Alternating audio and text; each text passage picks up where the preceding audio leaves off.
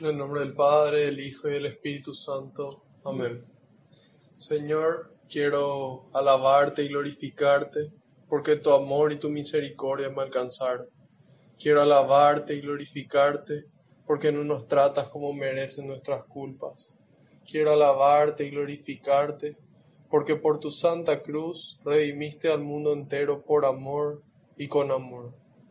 Quiero alabarte y glorificarte porque solo tú eres santo, y tuyo es el poder, el honor y la gloria por siempre, Señor. Te quiero pedir perdón, Señor, por todos mis pecados, de pensamiento, de palabra, de obra y de omisión. Te pido perdón de corazón, Señor, por todas las cosas malas que hice y las cosas buenas que dejé de hacer. Y le invito a que cada uno haga lo mismo en este momento en el silencio de su corazón.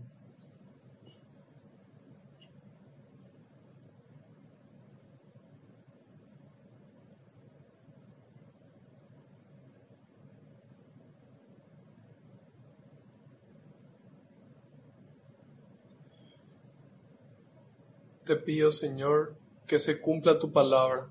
Tú dijiste que donde dos o más se reúnan en tu nombre, ahí vas a estar vos presente, Señor aquí estamos más de dos reunidos en tu nombre y sabemos que aunque no te podamos ver, tú estás aquí presente, Señor, contento de que podamos conocer un poco más de tu palabra, de tu mensaje y que de esa forma podamos aceptar y llevarlo a la práctica para que sea de bendición para nosotros y todas las personas que se encuentren con nosotros. Te pido, Señor, que tú vayas por delante, que puedas allanar los caminos, que puedas arar la tierra de nuestra mente y nuestro corazón, para que esta semilla que se va a sembrar, que es tu palabra, pueda dar fruto y fruto en abundancia. En algunos el 30, en otros el 60, en otros el 100%, Señor. Te pido, Señor, que yo crezca por completo y sea tu Espíritu Santo el que me inunde. Te pido, Señor, que recojas todas las intenciones que cada uno trae en su corazón, todas las personas aquí presentes y los que quisieron asistir pero por algún motivo no pudieron, porque sé que las recoges con alegría y las entregas al Padre para que nos conceda esa gracia que estamos necesitando a su debido momento y acorde a tu voluntad. Glorias y alabanzas sean dadas a ti por los siglos de los siglos. Amén.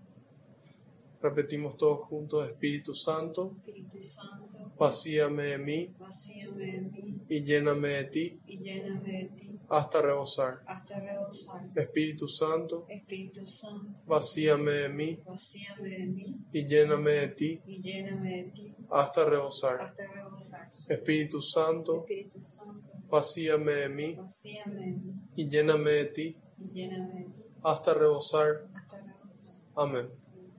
Ahora les pido que en un momento de silencio intercedan por mí todos juntos ante el Padre, para que todo lo que transmita sean las palabras y el mensaje del Hijo, siendo el Espíritu Santo el que obre de forma intensa en mí y en ustedes también.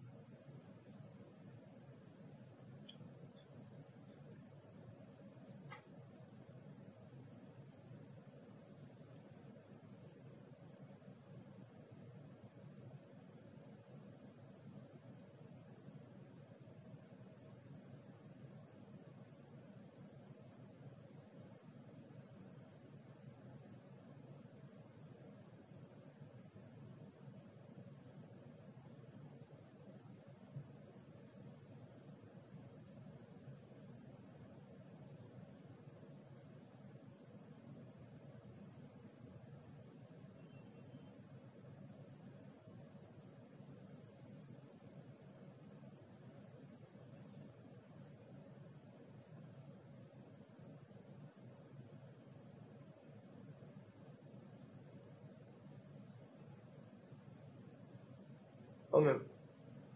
Empezamos. Salmo 108. Sí.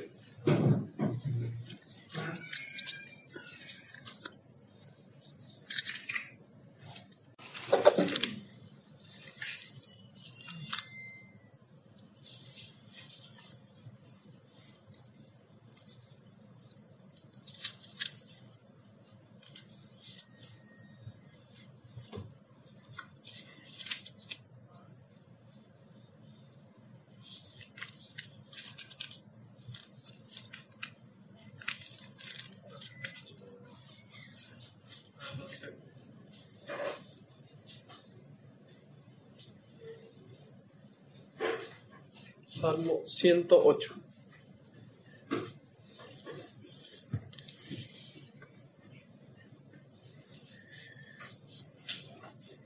Canto de victoria.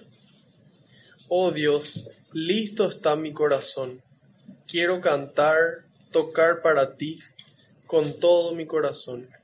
Despierten arpa y cítara, despertaré a la aurora. Te alabaré, Señor, entre los pueblos, tocaré para ti en las provincias, pues tu amor va más allá de los cielos y tu verdad alcanza hasta las nubes.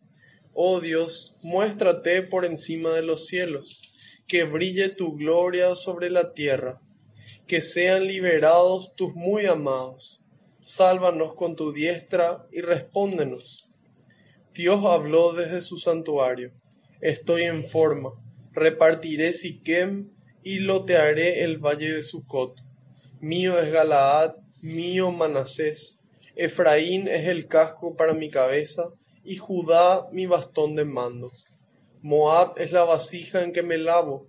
Sobre Edom arrojo mi sandalia. Contra Filistea lanzo el grito de victoria. ¿Quién me llevará a la ciudad fuerte? ¿Quién me guiará hasta Edom? Solo tú, oh Dios, pero nos has rechazado y ya no sales más con nuestras tropas. Danos tu ayuda contra el opresor, pues la ayuda humana es ilusoria. Con Dios maravillas obtendremos, y Él pisoteará a nuestros adversarios. Palabra de Dios. Te alabamos, Señor, y te damos gracias. Bueno, este salmo se llama Canto de Victoria.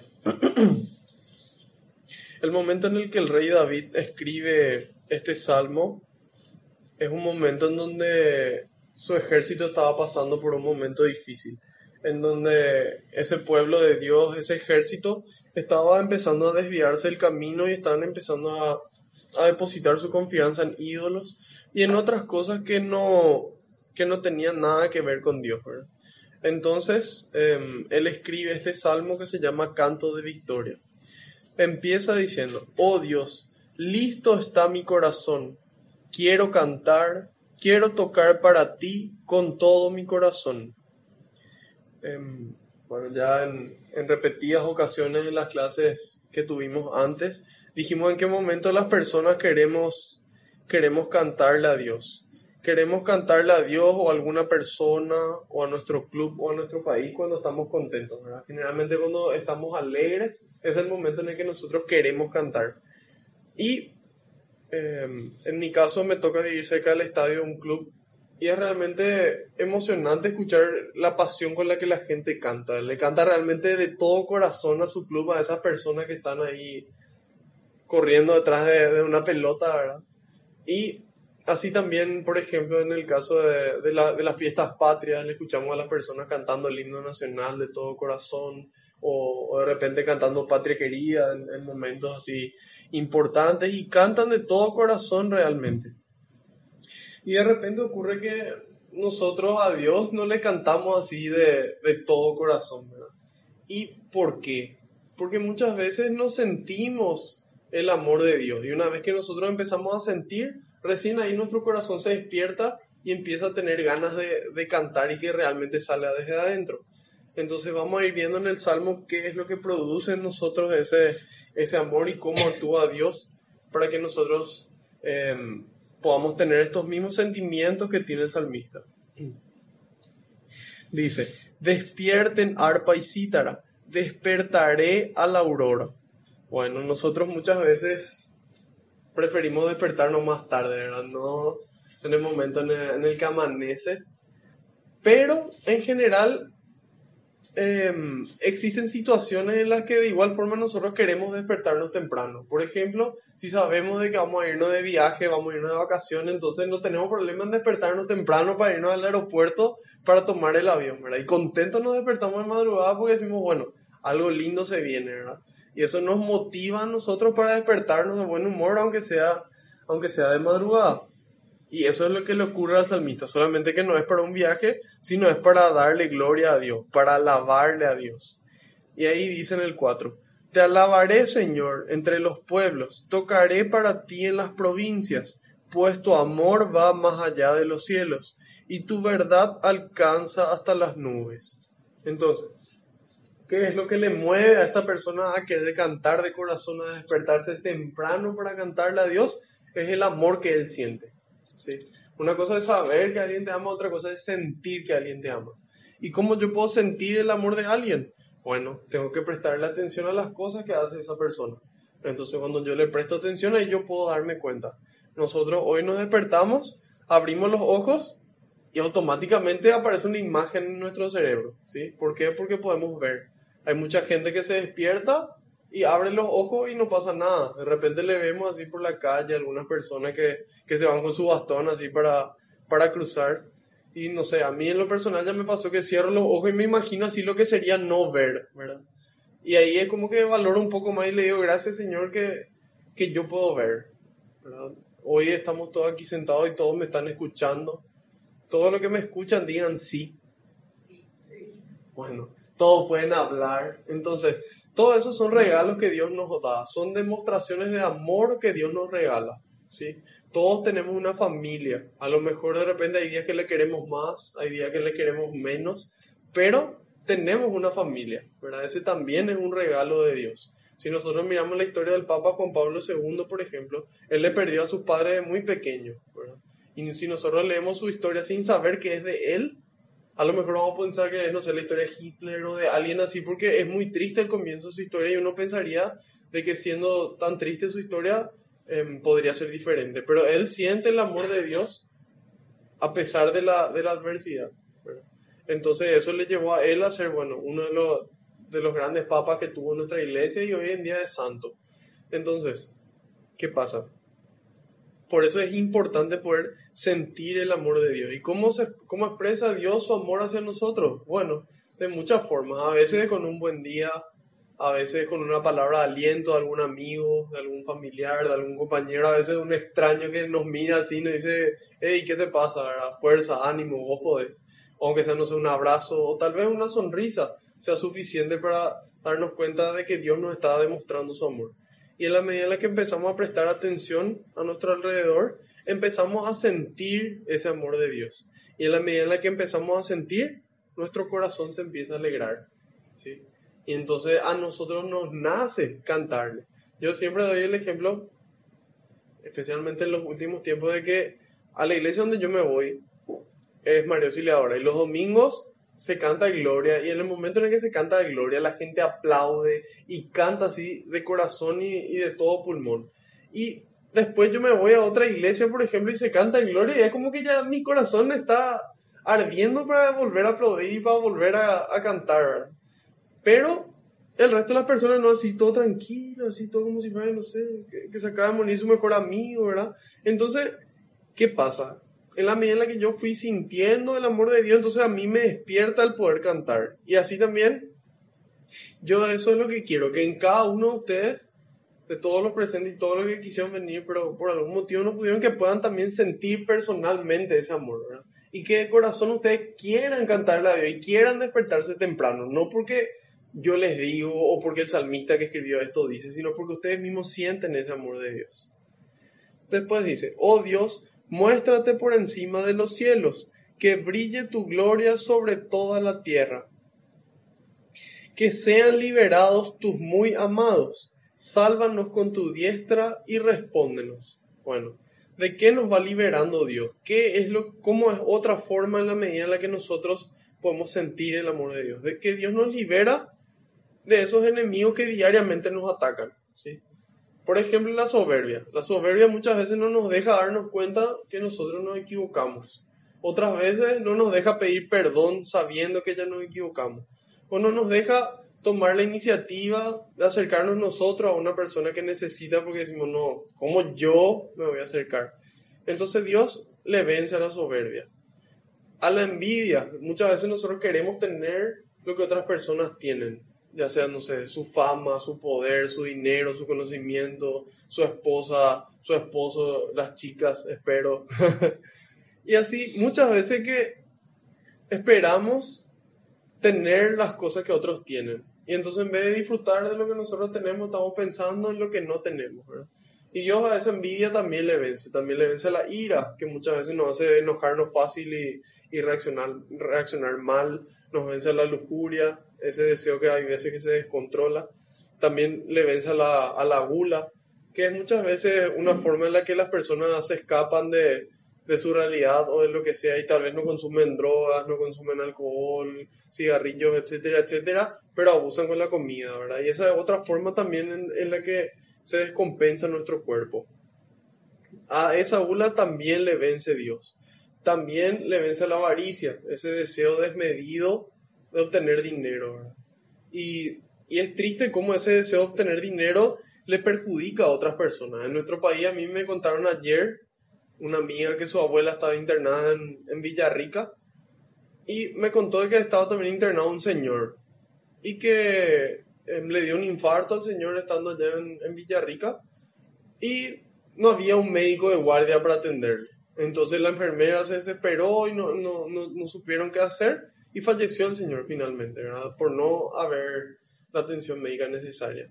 Y porque a muchas personas no les importa eso, y bueno, porque en lo personal, si es que alguien se enferma de mi familia, directamente me voy al Sirio Libanés, me voy a Sao Paulo y yo soluciono mi problema. Entonces no, no me importa si hay otras personas que se mueren por culpa de eso.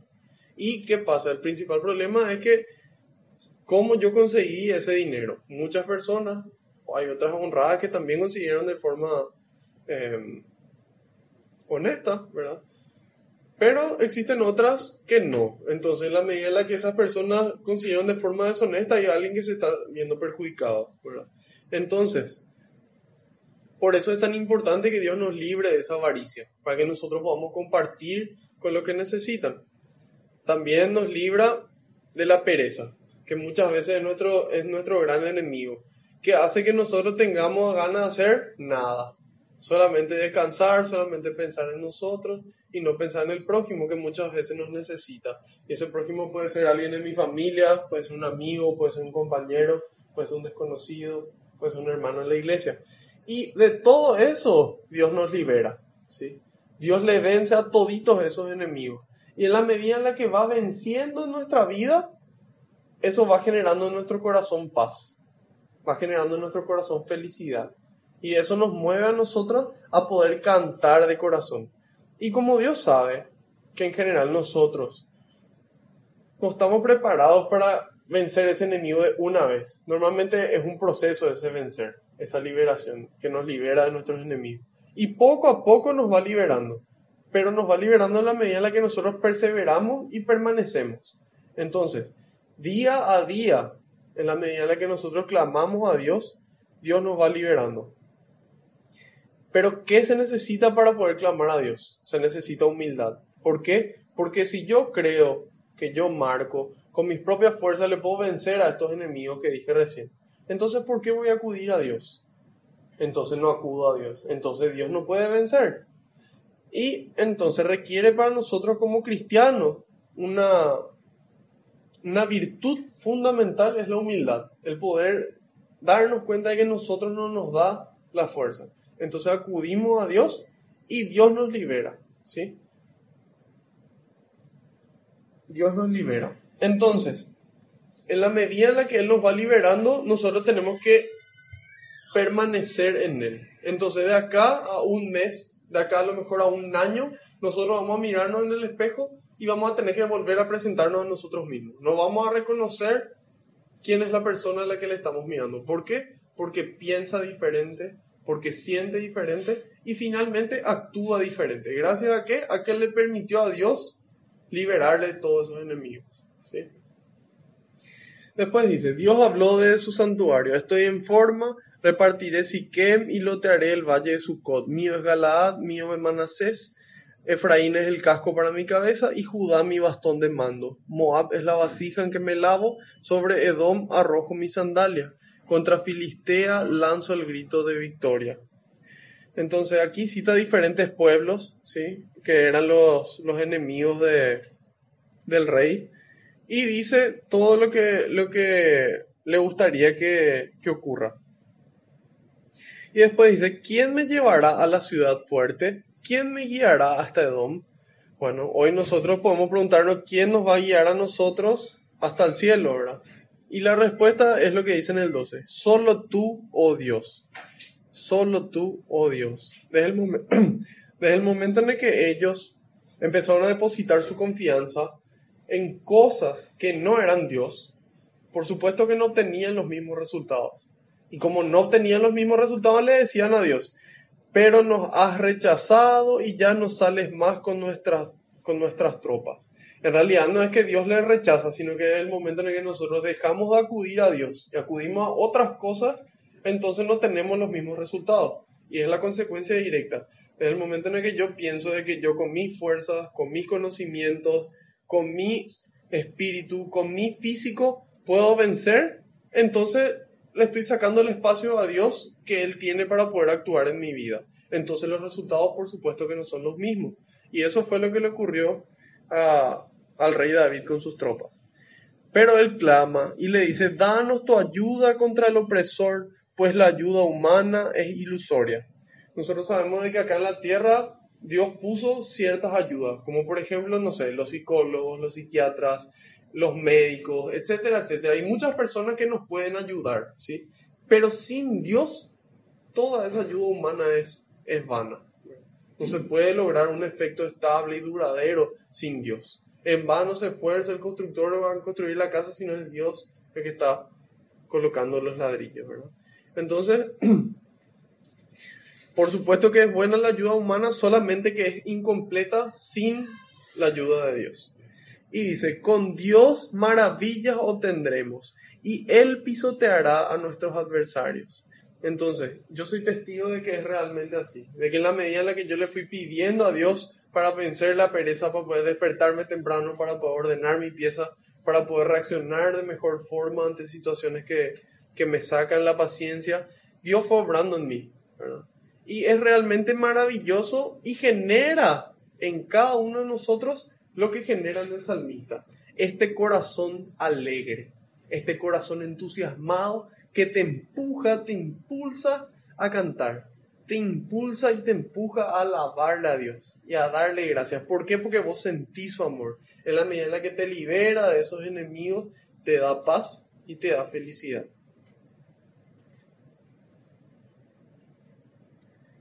¿Hay alguna, alguna pregunta, consulta, comentario, acotación?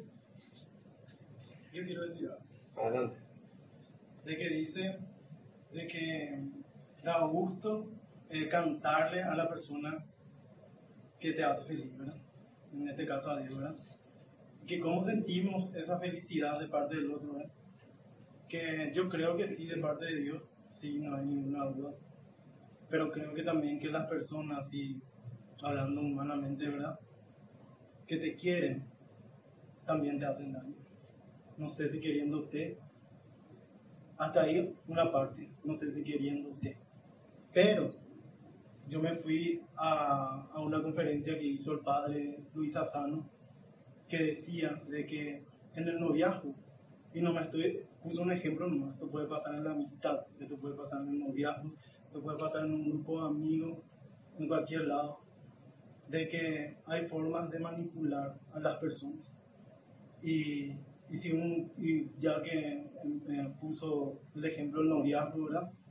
De que si hay amor ahí, también la manipulación es causa dolor, de alguna u otra forma.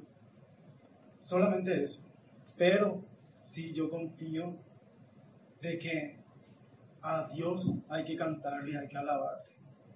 Y cómo sentimos eso de parte de las personas. Eh, también vengo de una experiencia que la persona me decía, yo te quiero, yo soy tu amigo, pero terminaba haciéndome muchísimo daño, tanto daño, ¿verdad?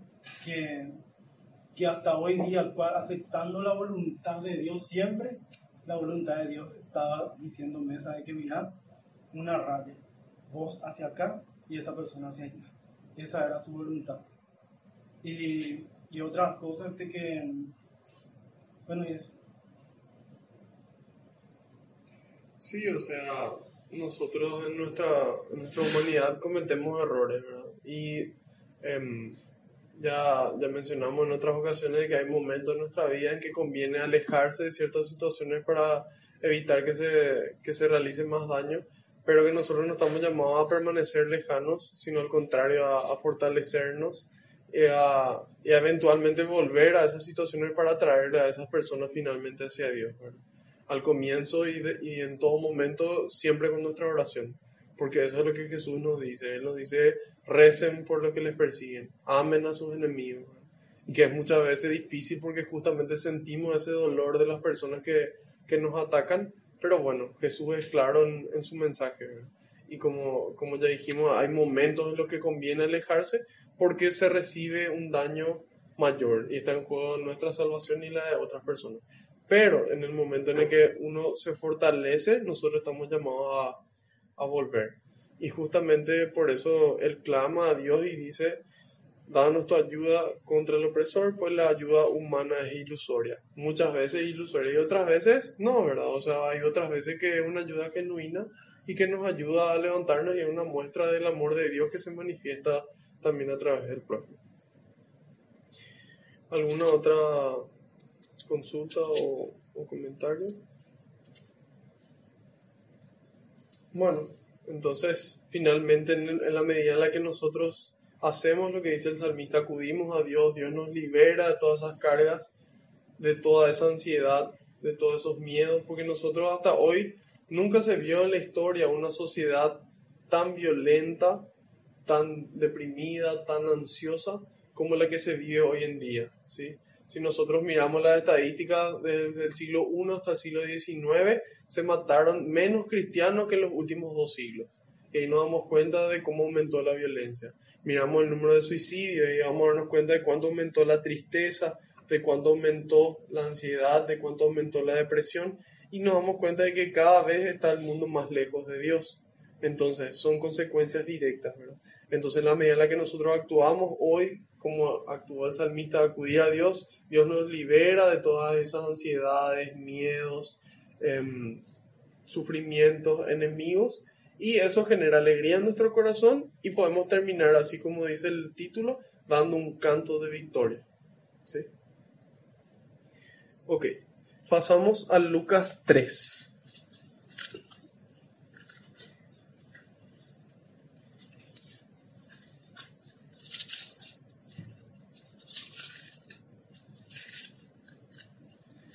Haciendo un, breve repaso en Lucas 1, Lucas empieza su, su evangelio comentando que él hizo una investigación de forma personal junto a los testigos que vivieron todos los hechos y en base a esa investigación él hace una narración ordenada de los hechos.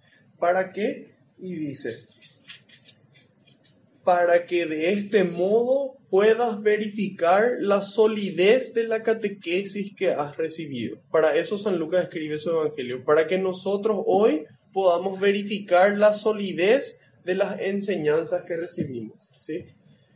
Em, empieza con la narración de dos anuncios del mismo ángel, el arcángel Gabriel, que se anuncia a Zacarías y a María, en un caso una, respuesta de incredulidad, en el otro caso una respuesta de curiosidad, donde el ángel le revela cómo va a, a, ocurrir el milagro. María, una vez que se le revela, ella toma una decisión, ella decide libre y voluntariamente decir que sí, y ahí se encarna Jesús. Una vez estando embarazada, ella nuevamente toma una decisión libre y voluntariamente de estando embarazada, caminar 140 kilómetros aproximadamente montaña arriba para ir a visitar a su prima Santa Isabel. Una vez que llega allí, eh, salta de gozo Juan el Bautista, lleno del Espíritu Santo, y se producen dos, dos proclamaciones, dos anunciaciones, dos himnos de alabanza. Uno de María, que llena del Espíritu Santo, proclama el Magnificat, y el otro que es el Benedictus, que Zacarías, lleno del Espíritu Santo, lo proclama. Una vez que termina esa visitación, María vuelve a, a su pueblo y después va camino a, a, Belén con José porque había un censo. En ese lugar le toca dar a luz. Una vez que le da, que le da a luz a Jesús, bueno, sabemos que empiezan a cumplir ellos con José todo lo que la ley prescribía, la circuncisión del niño, después la presentación del niño en el templo, la purificación de María. Entonces eran personas cumplidoras. En ese, en ese proceso de cumplir, se iban a Jerusalén todos los años en, la, en la fecha de la Pascua. En una de esas Pascuas, cuando Jesús tenía 12 años, él se queda en el templo y se les pierde durante tres días eh, a sus padres cuando ellos vuelven y le encuentran en el templo. Y esa fue la primera manifestación de Jesús como, como hijo de Dios. A continuación eh, viene el capítulo 3 de Lucas. Era el año 15 del reinado del emperador Tiberio. Poncio Pilato era gobernador de Judea. Herodes gobernaba en Galilea. Su hermano Filipo en Iturea y Traconítide y Lisanías en Abilene. Anás y Caifás eran los sacerdotes, eran los jefes de los sacerdotes. En este tiempo la palabra de Dios le fue dirigida a Juan, hijo de Zacarías, que estaba en el desierto. Juan empezó a recorrer toda la región del río Jordán, predicando bautismo y conversión para obtener el perdón de los pecados. Esto ya estaba escrito en el libro del profeta Isaías. Oigan ese grito en el desierto, preparen el camino del Señor, enderecen sus senderos. Las quebradas serán rellenadas y los montes y cerros allanados. Lo torcido será enderezado y serán suavizadas las asperezas de los caminos. Todo mortal entonces verá la salvación de Dios. Juan decía a las muchedumbres que venían a él para que las bautizara raza de víboras, ¿cómo van a, cómo van a pensar que escaparán del castigo que se acerca? Produzcan los frutos de una sincera conversión, pues no es el momento de decir, nosotros somos hijos de Abraham. Yo les aseguro que Dios puede sacar hijos de Abraham también de estas piedras. El hacha está junto al árbol, y todo árbol que no dé buen fruto será cortado y arrojado al fuego. La gente le preguntaba, ¿qué debemos hacer? Él les contestaba, el que tenga dos capas, que dé una al que no tiene, y el que tenga de comer, haga lo mismo. Vinieron también cobradores de impuestos para que Juan los bautizara. Le dijeron, Maestro, ¿qué tenemos que hacer? Respondió Juan, no cobren más de lo establecido. A su vez, unos soldados le preguntaron, ¿y nosotros qué debemos hacer? Juan les contestó, no abusen de la gente, no hagan denuncias falsas y conténtense con su sueldo. El pueblo estaba en la duda y todos se preguntaban interiormente si Juan no sería el Mesías, por lo que Juan hizo a todos esta declaración. Yo les bautizo con agua, pero está para llegar uno con más poder que yo, y yo no soy digno de desatar las correas de sus sandalias. Él los bautizará con el Espíritu Santo y el fuego. Tiene la pala en sus manos para separar el trigo de la paja. Guardará el trigo en sus graneros, mientras que la paja la quemará en el fuego que no se apaga. Con estas instrucciones y muchas otras, Juan anunciaba la buena nueva al pueblo. Pero, como reprochara al virrey Herodes que estuviera viviendo con Herodías, esposa de su hermano, y también por todo el mal que cometía, Herodes no dudó en apresar a Juan, con lo que añadió otro crimen más a todos los anteriores. Un día fue bautizado también Jesús entre el pueblo que venía a recibir el bautismo, y mientras estaba en oración, se abrieron los cielos, el Espíritu Santo bajó sobre él y se manifestó exteriormente en forma de paloma, y del cielo vino una voz tú eres mi hijo, hoy te he dado a la vida. Jesús ya había pasado los treinta años de edad cuando comenzó. Para todos era el hijo de José, hijo de Elí, hijo de Matat, hijo de Leví, hijo de Melquí, hijo de Janaí, hijo de José, hijo de Matatías, hijo de Amós, hijo de Nahum, hijo de Esli, hijo de Nagai, hijo de Maat, hijo de Matatías, hijo de Semeí, hijo de José, hijo de Judá, hijo de Juanán, hijo de Resí, hijo de Zorababel, hijo de Salataliel, de Salatiel, hijo de Nerib, hijo de Melquí, hijo de Adí, hijo de Coram, hijo de Elmada, hijo de Er, hijo de Jesús, hijo de Eliezer, e hijo de Harim, hijo de Matat, hijo de Leví, hijo de Simeón, hijo de Judá, hijo de José, hijo de Jonán, hijo de Eliakim, hijo de Milea, hijo de Mená, hijo de Matatá, hijo de Natán, hijo de David, hijo de Jesé, hijo de Obed, hijo de Booz, hijo de Salomón, hijo de Nahasón, hijo de Aminadab, hijo de Admin, hijo de Arní, hijo de Rom, hijo de Fares, hijo de Judá, hijo de Jacob, hijo de Isaac, hijo de Abraham, hijo de Tara, hijo de Nahor, hijo de Seruc, hijo de Ragau, hijo de Falec, hijo de Eber, hijo de Sala, hijo de Cainam, hijo de Arfaxad, hijo de Sem, hijo de Noé, hijo de Lamec, hijo de Matusalén, hijo de Enoch, hijo de Jared, hijo de Malaleel, hijo de Cainam, hijo de Nos, hijo de Set, hijo de Adán, que venía de Dios. Palabra del Señor. Gloria a ti, Señor Jesús. Bueno, en este, en este capítulo 3 se divide en dos grandes temas. Primero, Juan el Bautista prepara el camino del Señor y segundo, Jesús es bautizado por Juan. Dice, Juan el Bautista prepara el camino del Señor. Entonces, ¿qué hace Lucas? San Lucas nos da todas estas referencias para que nosotros podamos ubicarnos en un contexto histórico, en un contexto político. Y nos dice, era, el año 15 del reinado del emperador Tiberio, Poncio Pilato era gobernador de Judea, Herodes gobernaba en Galilea, su hermano Filipo en Iturea, y Traconítide y Lisanías en Abilene. Anás y Caifás eran los jefes de los sacerdotes. Entonces ahí nos ponen un contexto histórico.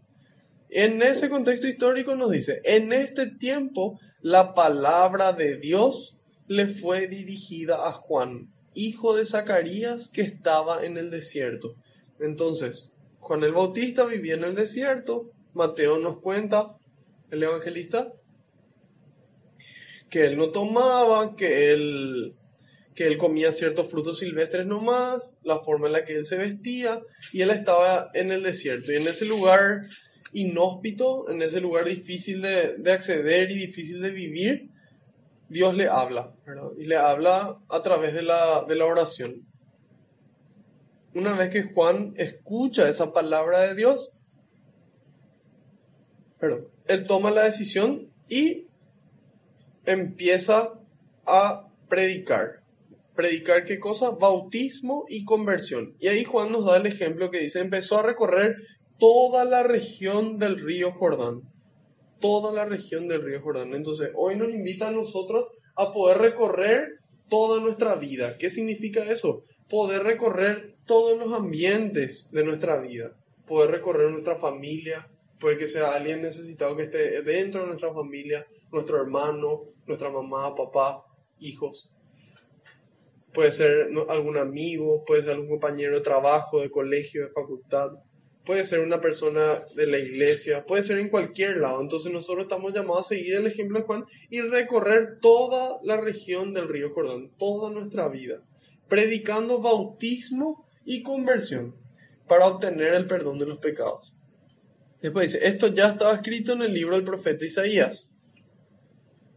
Ya en el Evangelio de Mateo se lee esta parte de la profecía de Isaías, excepto hasta antes del 6, donde dice, Em, la profecía em, empieza diciendo, oigan ese grito en el desierto, preparen el camino del Señor, enderecen sus senderos, las quebradas serán rellenadas y los montes y cerros allanados, lo torcido será enderezado y serán suavizadas las asperezas de los caminos. En el Evangelio de Mateo, Juan el Bautista empieza diciendo, cambien su vida y su corazón. Cambien su vida y su corazón. ¿Por qué? ¿Por qué utiliza la palabra y, esa conjunción que implica algo y también algo más? Porque la vida, nuestra vida, es lo que hacemos día a día, son nuestros actos. Pero nuestro corazón es lo que nosotros sentimos. Nosotros a lo mejor podemos empezar a cambiar nuestros actos y empezamos a hacer más cosas buenas.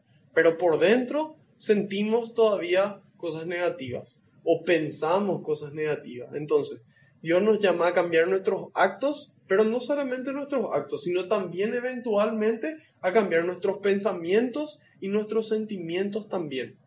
¿Sí? Y lo que dice a continuación es fundamental. Dice, todo mortal entonces verá la salvación de Dios, todo mortal. Nosotros vimos ya que en el, en el Evangelio de Mateo, la estrella de, de Belén se le manifestó a, a estos reyes, a estos magos que tenían otras creencias. Ellos creían en la astrología, creían en otras cosas. Y Dios se le manifestó a ellos. En este Evangelio de Lucas nos muestra de que Dios se manifestó a estos pastores. Entonces ahí decimos, bueno, pero ¿por qué a los reyes y a los pastores? Bueno, los reyes tenían ciertas creencias, los pastores otras creencias. Los reyes eran, eran ricos, los pastores no. Entonces ahí dijimos, bueno, Dios a quién se le revela a todas las personas, independientemente de su creencia, independientemente de, de su sexo, independientemente de su capacidad económica. Y hoy se vuelve a confirmar esto con las palabras de Juan el Bautista. Todo mortal entonces verá la salvación de Dios. Todos. ¿Y de qué va a depender de esa salvación? De que nosotros decidamos aceptar o rechazar esa salvación. Juan decía a las muchedumbres que venían a él para que les bautizara. Raza de víboras, ¿cómo van a pensar que se escaparán del castigo que se acerca? Bueno, ahí Juan aclara de que vamos a tener que rendir cuentas. Si quedaba duda de que había una vida después de la muerte y que íbamos a tener que rendir cuentas, Juan aclara de que sí vamos a tener que rendir cuentas. Y que en el caso de que nosotros hagamos cosas malas, bueno, va a venir un castigo, es lógico. Pero ahí ellos, él, él les pregunta y le dice, ¿cómo piensan que se van a escapar? ¿Cómo piensan que se van a escapar? ¿Cómo pensamos nosotros que nos vamos a escapar a las cosas malas que hicimos? Bueno, ahí nos da la respuesta y nos dice, produzcan los frutos de una sincera conversión. Produzcan los frutos. ¿Por qué? Porque cuando Juan bautizaba, el bautismo que él hacía era básicamente un acto público donde la persona que se bautizaba se comprometía frente a todos a cambiar. ¿Sí? Era eso.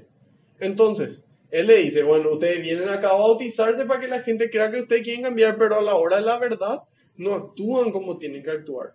Nosotros vimos el ejemplo ya en el Evangelio de Mateo de por qué son importantes los frutos. Porque cuando yo tengo, por ejemplo, un árbol de naranja y un árbol de limón, las semillas son muy parecidas. Yo planto, el tronco es muy parecido. Después las hojas siguen siendo muy parecidas. Incluso las flores, cuando el árbol da flores, siguen siendo parecidas entre sí. Y yo no puedo diferenciar si eso es un limón o es un naranjo. Pero en el momento en el que da fruto, en ese momento ya no hay duda. Desde el momento en el que yo veo un limón, digo, este árbol es un limón. En el momento en el que este da como fruto una naranja, digo, este es un naranjo. Entonces, por los frutos los reconocerán, nos va a decir más adelante Jesús. Por los frutos. ¿Qué son los frutos? Los actos. ¿sí? Porque yo puedo decir, yo soy cristiano, yo soy católico. Pero a la hora que tengo que pagar coima, pago coima. A la hora de, pagar un, de copiar un examen, copio en un examen. A la hora de no formar una cola, no formo la cola. Entonces, ¿cómo son mis frutos? No son los de un cristiano.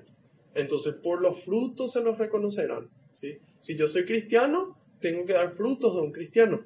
Y por los frutos nos van a reconocer. Entonces, ¿qué nos dice? Actúen en consecuencia a esa, a esa, a esa sincera conversión. Sean coherentes.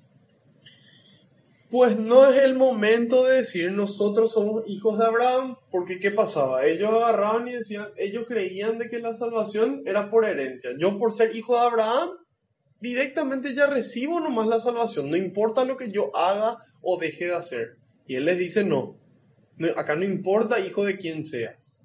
Acá la salvación es personal y va a depender de lo que vos solito libremente decidas hacer. Y a continuación les dice, yo les aseguro que Dios puede sacar hijos de Abraham también de estas piedras. ¿Qué significa eso? Que para Dios el ser hijo de Abraham no, no es mérito. Ya en el, en el libro de Ezequiel, en el capítulo 36, en el versículo 26 y 27, Dios nos dice, yo arrancaré tu corazón de piedra y te daré un corazón de carne, te daré un corazón humano dándote un nuevo espíritu. O sea, eso es lo que Dios quiere, ¿verdad? Que nosotros tengamos un corazón humano, sin importar quién seamos, los conocimientos que tengamos, o eh, nuestro dinero o nuestro poder. Lo que Dios quiere es que nosotros demos frutos, frutos de amor. Después dice, el hacha está junto, junto al árbol, y todo árbol que no dé buen fruto será cortado y arrojado al fuego. Bueno, si hay gente que piensa, no, el infierno no existe, el infierno acá en la tierra nomás. No, acá en la tierra ya se purgan algunos, algunos pecados y ya hay consecuencias, pero no tiene comparación con la, con la muerte eterna.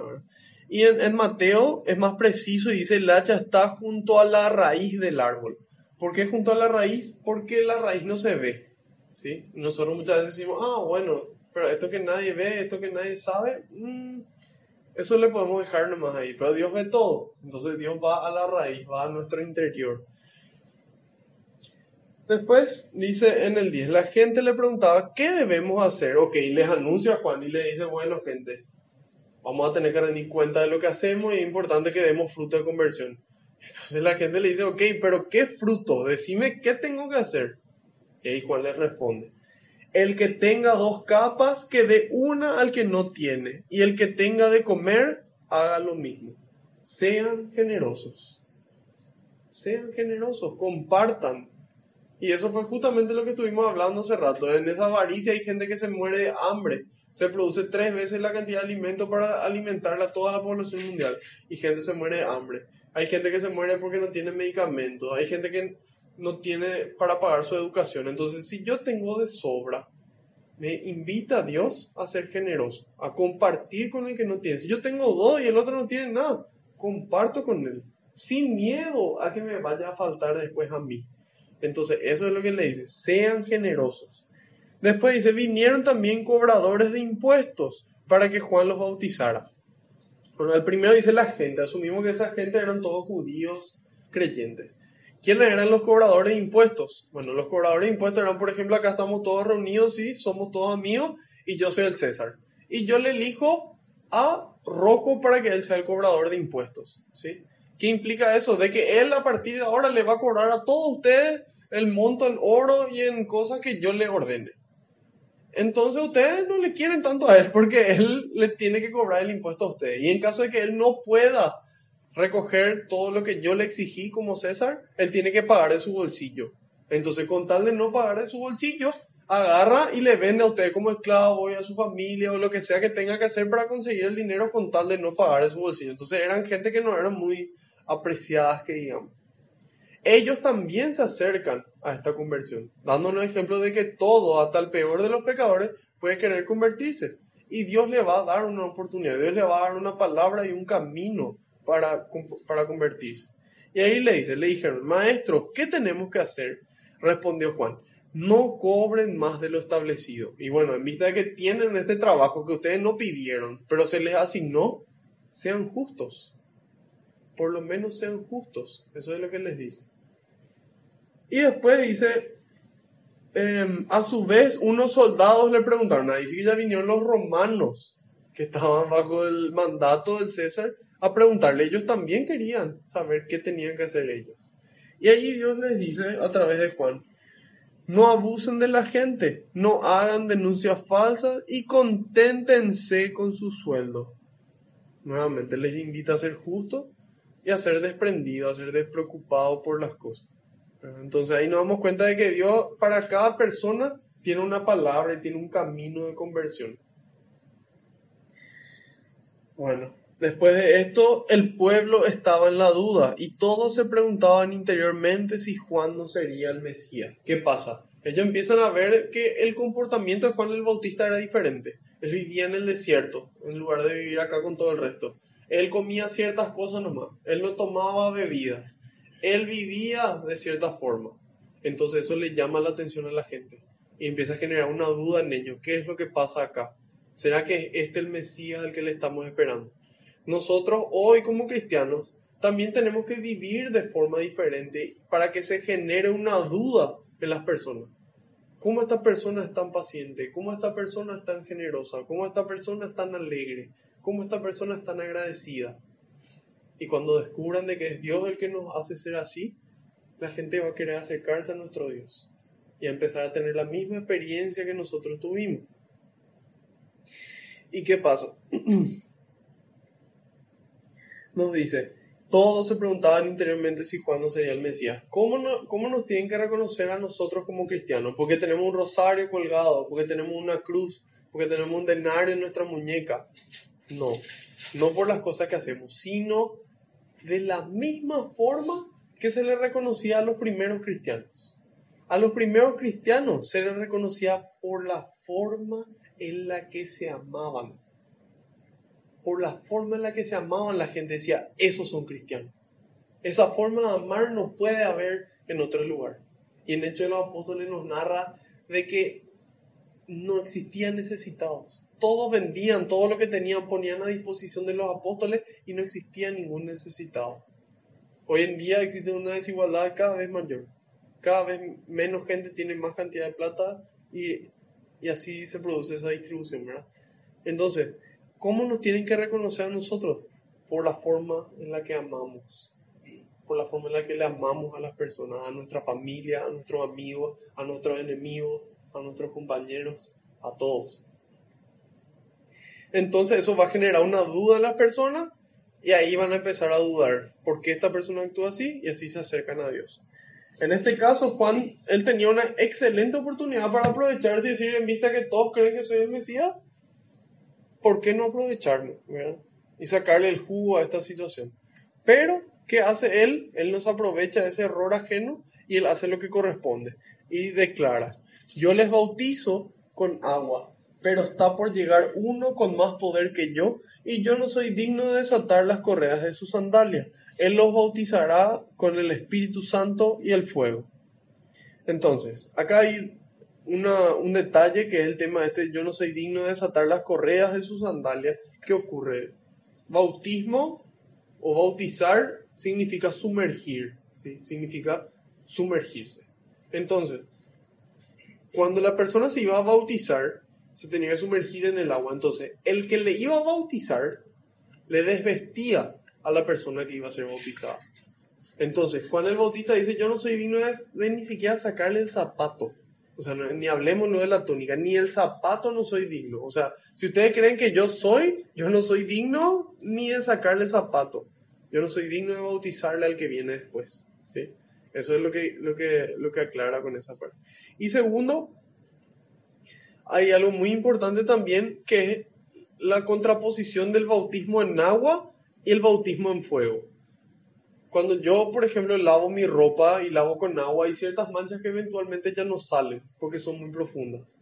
Si intentamos nosotros quitar mancha de algún metal, por ejemplo, con agua, no tenemos chance. Pero el fuego, en cambio, es capaz de sacar todas las manchas y dejar ese metal como nuevo, como si nunca se hubiera manchado. Y esa es la diferencia. Por eso Juan dice yo bautizo en agua, pero el que viene después va a bautizar en fuego. ¿Por qué? Porque ese bautismo que nosotros recibimos borra hasta el pecado original. ¿sí? Y dice, bautizará en el Espíritu Santo y el fuego. Jesús en Mateo 28, capítulo 19, nos dice, vayan por el mundo, hagan que sean mis discípulos, bautícenlos en el nombre del Padre, del Hijo y del Espíritu Santo. Esa es la orden que Jesús nos da. Ese es el mandamiento que Él nos da. Entonces es ese bautismo en el Espíritu Santo. En cambio, el bautismo que proclamaba Juan es esto que él predicaba. Bautismo y conversión. Era una promesa ante el público de yo me voy a convertir. El bautismo de Jesús, el bautismo que Dios nos manda, nos hace hijos adoptivos de Dios. ¿Sí? Por eso que es tan importante el bautismo en nuestra iglesia. Y nosotros hoy en día muchas veces vemos el bautismo como si fuera que al niño se le está regalando un chupetín o un caramelo. Y al niño se le está haciendo hijo adoptivo de Dios, un nuevo seguidor de Cristo. Por eso que es tan importante que los padres vivan la fe y que las personas a los que se le elige como padrino también vivan la fe. Y no que se le elija a los padrinos como esas personas que a lo mejor le van a comprar regalos y van a hacer que nada le falte. Lo que no le tiene que faltar es su ejemplo y su ayuda en la educación de la fe. Los padrinos son corresponsables de la educación de ese niño en la fe. Al niño se le bautiza en la fe de padres y padrinos. Y cuando nosotros leemos el libro de Hechos de los Apóstoles, en este nuevo bautismo se le bautiza a toda la familia completa, no solamente al hombre. El bautismo judío solamente se bautizaban los hombres mayores a partir de cierta edad. ¿Por qué? Porque los niños y mujeres no eran considerados como personas ni siquiera, eran como objetos. Entonces a ellos no se les bautizaba. Cuando se, cuando se produce este bautismo cristiano, el bautismo católico, ya se les bautiza a la familia entera. En el libro de Hechos de los Apóstoles pueden buscar después en el capítulo 2, en el versículo 16 y 17, también en el capítulo 2, versículos 38 y 39, y en el capítulo 16, en el 15, así como en el 16 y en el 33, hay muchos ejemplos, son cuatro ejemplos de bautismo donde se le bautizaba a la familia entera. ¿sí? Y también menciona de que toda carne va a ser bautizada, no dice de cierta edad, no dice de cierto sexo. Entonces, esa es otra diferencia importante en el bautismo que, que nosotros recibimos. A partir de, ese bautismo, nosotros nos volvemos templo del Espíritu Santo. Cuando nosotros leemos la primera carta a los Corintios, el capítulo 3, versículos 16 y 17, dice lo siguiente.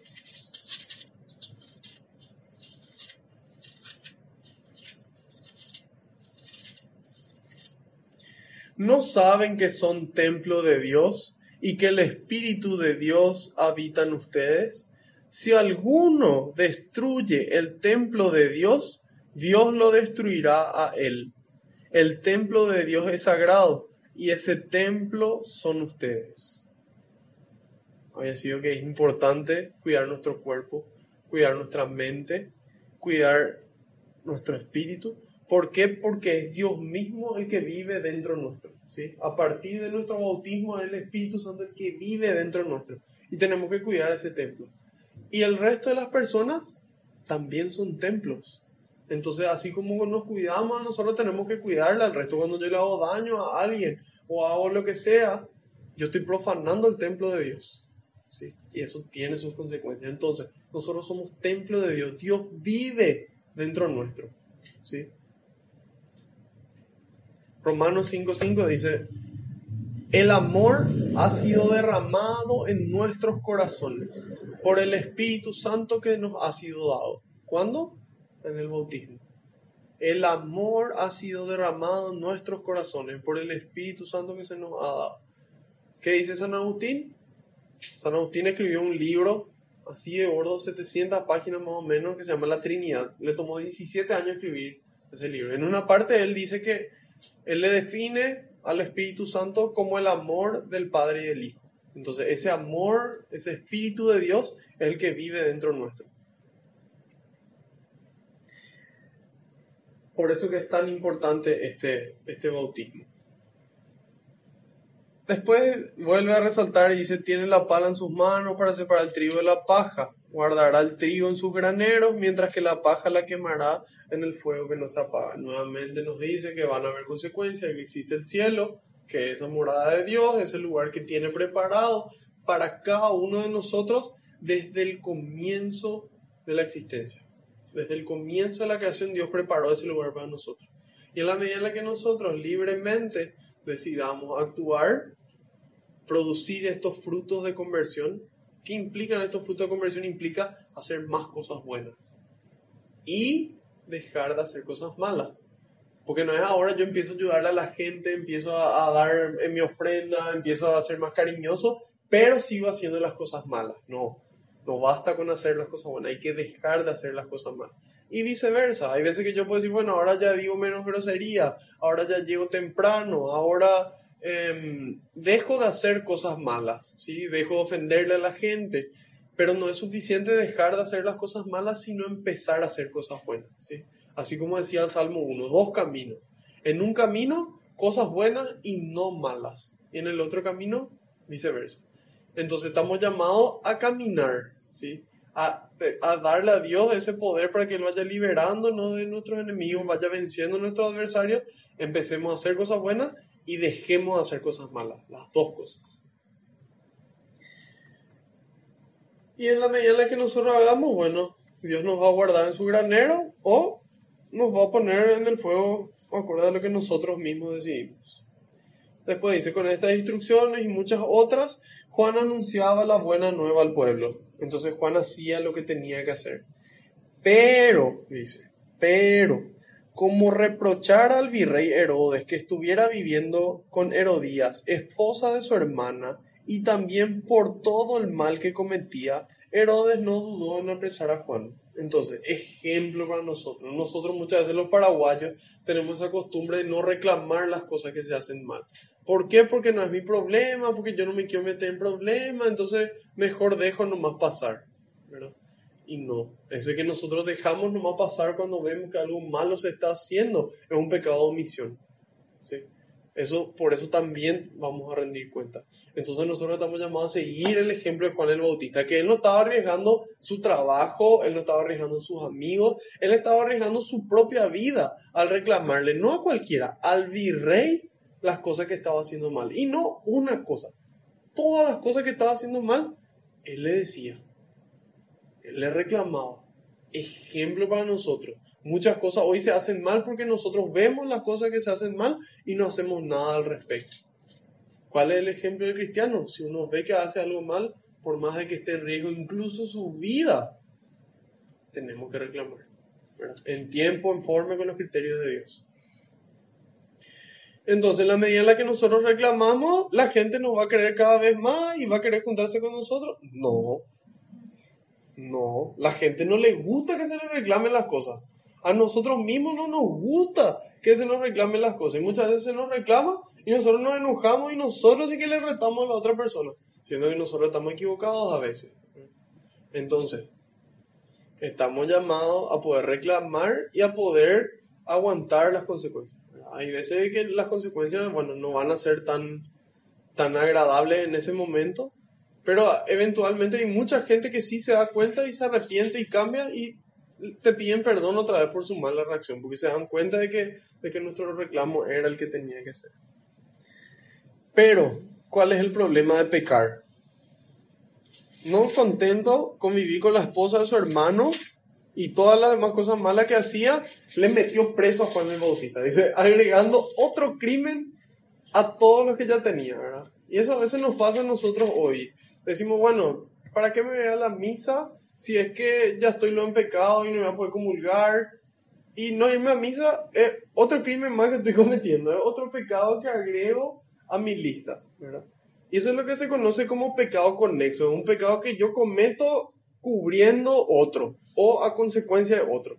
El pecado conexo más común de todo es la mentira.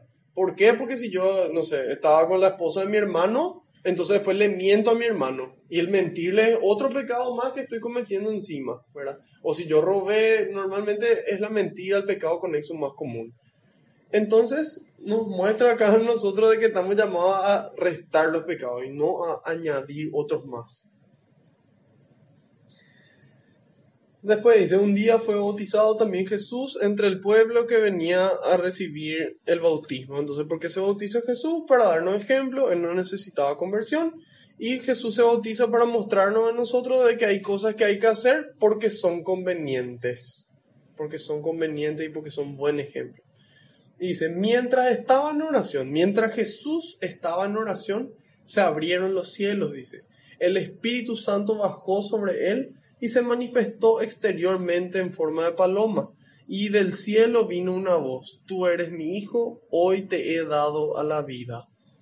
Bueno, en esta, en esta parte de Isaías, antes, cuando, cuando anunciaba, escuchen esta voz del desierto, Isaías anunciaba un éxodo, ¿sí? Que es el éxodo, es la salida, es la liberación de un pueblo. Cuando él anunciaba, ya anunciaba este nuevo éxodo, que iba a ser la liberación del pueblo, pero ya no de la esclavitud de un pueblo, sino de la esclavitud del pecado. ¿sí? Y que ya no iba a ser Moisés el que iba a guiar ese éxodo, sino iba a ser Dios mismo el que guiaba esa liberación del pecado. ¿sí? Eso fue, es una de las analogías entre esa profecía del Antiguo Testamento y cómo en el Nuevo Testamento adquiere un nuevo sentido mayor. Y aquí ocurre lo mismo. Esta parte de la paloma, cuando fue el diluvio, y en el arca de Noé, la paloma va y vuelve, anuncia el fin del, diluvio. Entonces, en este caso, también esta paloma anuncia el fin de este naufragio constante que tenía la humanidad en el pecado, que iba a terminar para siempre, a partir de la venida de Jesús. Y dice, el Espíritu Santo bajó sobre él y se manifestó exteriormente en forma de paloma. Y del cielo vino una voz, tú eres mi hijo, hoy te he dado a la vida. Eso viene del Salmo 2, en el, versículo 7, dice exactamente estas palabras, dice, tú eres mi hijo, hoy te he dado a la vida. Este era un versículo que se, que se proclamaba siempre cuando iba a haber una nueva coronación de un rey, ¿sí? ¿Por qué? Porque los reyes no es así tipo democracia y votaba la gente a ver, a ver quién le parecía el mejor rey y le elegían. No, era una elección en donde las personas, cuando se le elegía al rey, ellos creían de que esa persona era alguien especial para Dios y que tenía una misión especial. Entonces se, se, se proclamaba este salmo. Y nuevamente se vuelve a proclamar solamente que este rey, este hijo de Dios es verdaderamente hijo de Dios, de naturaleza divina, y a partir de ese momento que el Espíritu Santo desciende sobre él, tiene una nueva vida. ¿Sí? Después dice, Jesús había pasado ya los 30 años de edad cuando comenzó. ¿Por qué dice esto? Porque para los judíos a partir de los 30 años era la edad en donde ellos empezaban a cumplir su misión como judíos. ¿sí? Entonces Jesús en esta edad. Y si nosotros nos miramos los datos históricos, en realidad Jesús tenía entre 30 y 35 años cuando empezó su misión. No era exactamente 30 años y así, o sea, no, no es así exactamente preciso. Y acá empieza una genealogía larguísima, ¿sí? Que parece una genealogía que ya leímos en el capítulo 1 de Mateo, ¿sí? En el capítulo 1 de Mateo leímos la genealogía completa de Jesús. Pero esa genealogía empezaba al revés. Empezaba en Abraham y terminaba en Jesús. Esta empieza en Jesús y termina en Adán. ¿Por qué? Porque las misiones o las funciones que cumplen esta genealogía son diferentes. Mateo escribe para los judíos, Lucas escribe para los gentiles, para los paganos, para los no judíos. Salud.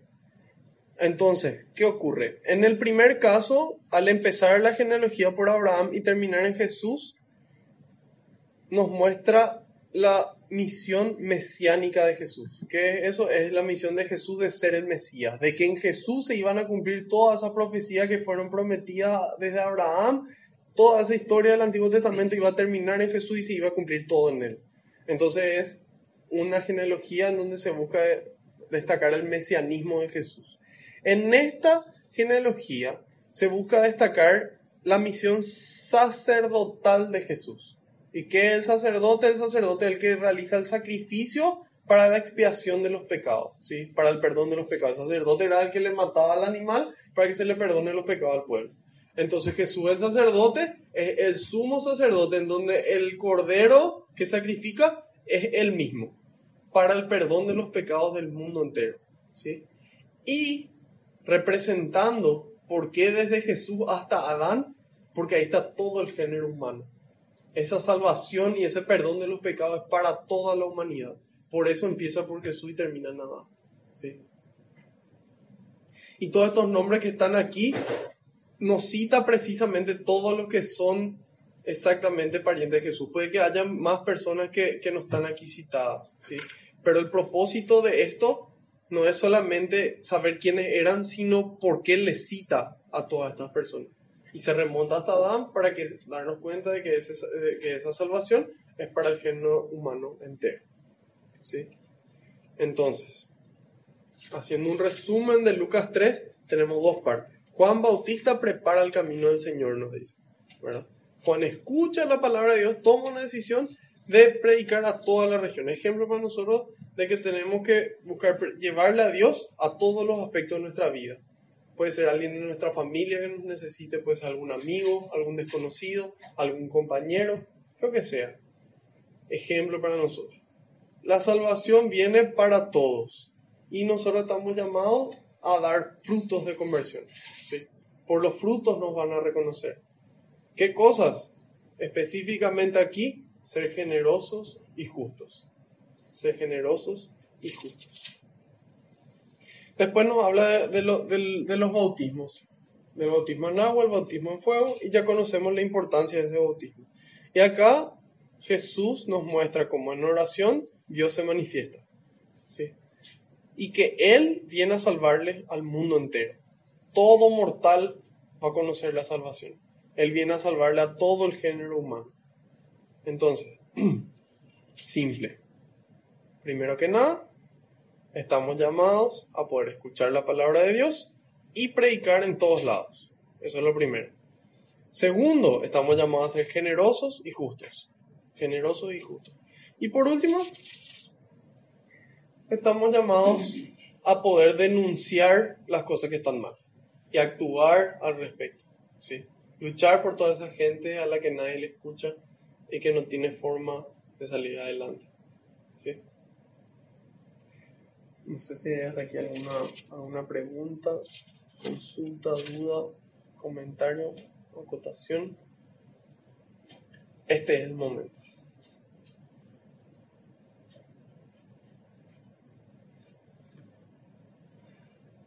Bueno, excelente. Vamos a dar gracias.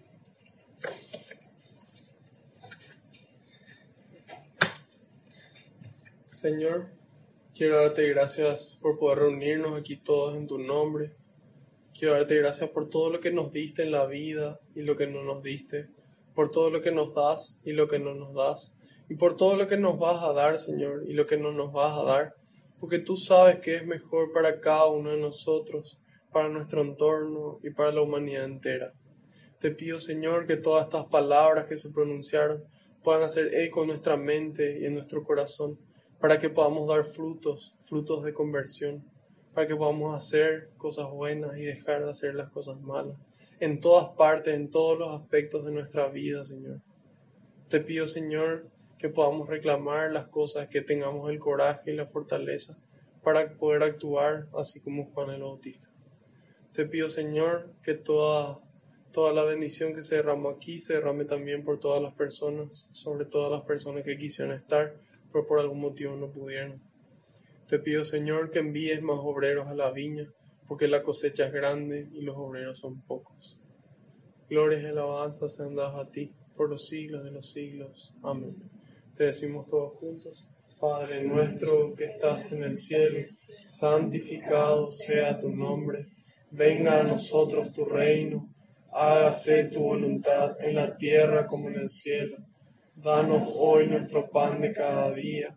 Perdona nuestras ofensas, como también nosotros perdonamos a los que nos ofenden. Y no nos dejes caer en tentación, y líbranos del mal. Amén. Madre Santa, te damos gracias por amarnos, por luchar con nosotros día a día este combate espiritual, por mostrarnos cómo seguir este camino de hacer bien las cosas y dejar de hacer cosas malas. Ejemplo de nosotros de silencio, de poder guardar esas palabras en el momento en el que corresponde. Te damos gracias por mostrarnos cómo llevar a Jesús a todas partes, a pesar de que a veces sea difícil. Te damos gracias también por interceder por nosotros ante tu Hijo, ante el Padre, ante el Espíritu Santo. Y finalmente por mostrarnos el camino a Jesús para que podamos hacer lo que Él nos dice. Dios te salve María, llena eres de gracia, el Señor es contigo Bendita tú eres entre todas las mujeres, y bendito es el fruto de tu vientre Jesús. Santa María, Madre de Dios, ruega por nosotros los pecadores, ahora y en la hora de nuestra muerte. Amén. Haciendo caso al pedido del Papa, rezamos a San Miguel Arcángel. San Miguel Arcángel, defiéndenos en la batalla, sé nuestro amparo contra la perversidad y acechanza del demonio. Reprímale Dios, pedimos suplicantes y tú, príncipe de la milicia celestial, arroja al infierno con el poder divino a Satanás y a los demás espíritus malignos que andan dispersos por el mundo para la perdición de las almas. Amén. Bajo tu amparo nos acogemos, Santa Madre de Dios. No desoigas las súplicas que te dirigimos en nuestras necesidades. Antes bien, líbranos de todo peligro, oh Virgen gloriosa y bendita ruega por nosotros, Santa Madre de Dios, para que seamos dignos de alcanzar las promesas y gracias de nuestro Señor Jesucristo. Amén. María, auxiliadora de los cristianos, Ruega por nosotros. Sagrado Corazón de Jesús, Con confianza y fe. Gloria al Padre, al Hijo y al Espíritu Santo. Alabado sea Jesucristo. por siempre sea alabado. Que la paz y la alegría del Señor nos acompañen a todas partes. Amén. En el nombre del Padre, del Hijo y del Espíritu Santo. Amén.